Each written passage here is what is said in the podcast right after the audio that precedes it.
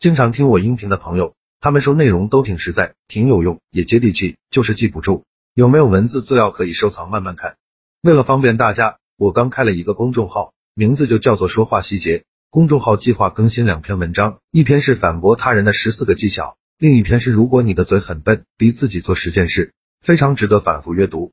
我还打算给新关注公众号的粉丝免费送一本书，书名就叫做回话的技术，提升口才。提升情商效果比较好，帮助每个不会说话的人提升口才。回到今天的话题，怎样让自己懂人情世故？一，中国人尤其好面子，做什么事都会考虑自己的面子。与人交往，即使你再优秀，也别忘了给他人留点尊严。二，人人都渴望得到由衷的赞美，这会使人感到自身价值得到肯定。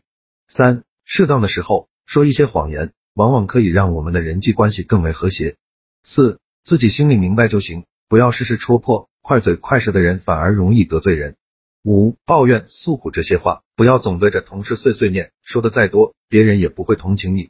六、要有自己的原则和底线，一味忍让只会纵容对方更加肆无忌惮。七、那些欺负你的人，要么忍着不吭声，要么一下把对方打疼。八、没有真正的友谊，为了利益绝对可以翻脸。九、不要轻易相信别人的话，绝大多数人是口是心非。十、别人不小心说出的话。很扎心，但往往是他心里真实所想。十一，每个人都要靠自己，没有一个人都是靠得住的，不要相信友情、爱情、亲情。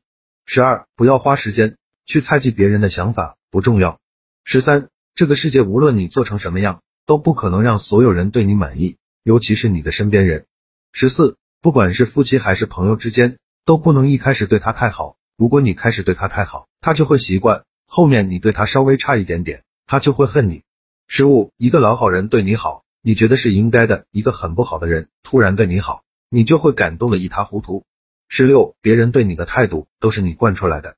十七，一个人和谁都做得了朋友，这种人其实是很可怕的。十八，背后议论你的人都是不如你的人，比你牛的人根本没空搭理你。十九，你要是联系我呢，我就跟你聊；你要是不联系我呢，我就顺其自然。二十，经历太少就一定会犯错。好了。这条音频到这里就结束了。想看文字版的文章，去我公众号说话细节就可以慢慢看了。最近更新两篇干货，一篇是反驳他人的十四个技巧，另一篇是如果你的嘴很笨，逼自己做十件事，非常值得反复学习。